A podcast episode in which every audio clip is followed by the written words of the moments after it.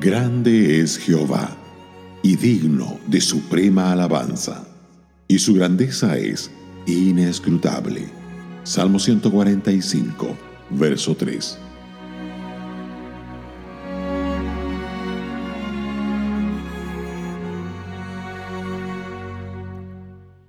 El pensar en Dios es indudablemente el mayor pensamiento que puede ocupar la mente humana.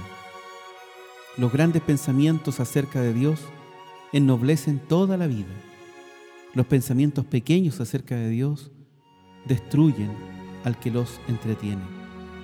Dios es muy grande.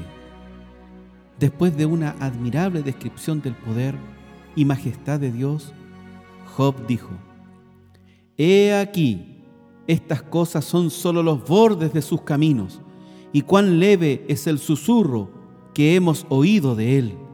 Pero el trueno de su poder, ¿quién lo puede comprender? Véase Job 26, 14. Vemos solamente los bordes y escuchamos solamente un susurro. El salmista en el Salmo 104, verso 32, nos recuerda que una mirada de Dios produce un terremoto y su toque hace que los volcanes entren en erupción. El Salmo 113, verso 6, nos dice que el Señor se humilla para mirar las cosas en el cielo. El 147, verso 4, nos dice que es tan grande que llama a las estrellas por sus nombres. Isaías, en su libro en el capítulo 6, verso 1, nos dice que sus faldas llenaron el templo. Podemos imaginar cuán grande debió ser aquella manifestación de la gloria de Dios. Un poco más adelante, en el capítulo 40, verso 12, describe a Dios midiendo los océanos con el hueco de su mano y a los cielos con su palmo. Para Él, las naciones son como una gota de agua o como menudo polvo en las balanzas. El mismo capítulo, verso 15 todos los bosques del Líbano con sus animales no serían suficientes para ofrecer a Dios un sacrificio apropiado. Verso 16.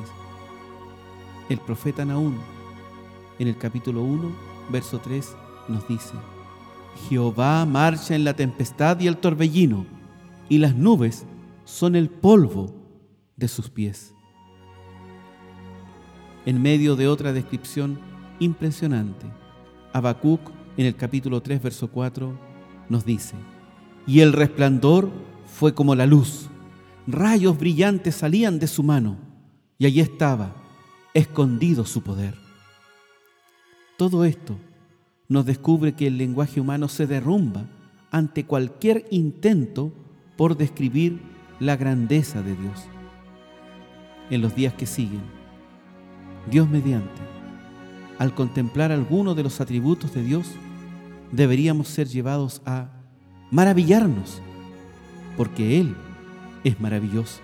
Adorar por lo que Él es y ha hecho por nosotros. Confiar, porque Él es digno de toda nuestra confianza. Servir, porque uno de los privilegios más grandes que hay es servir a este Señor.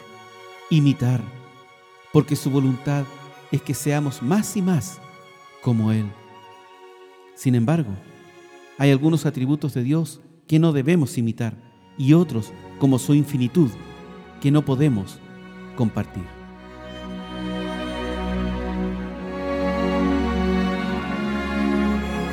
Radio Gracia y Paz, acompañándote cada día.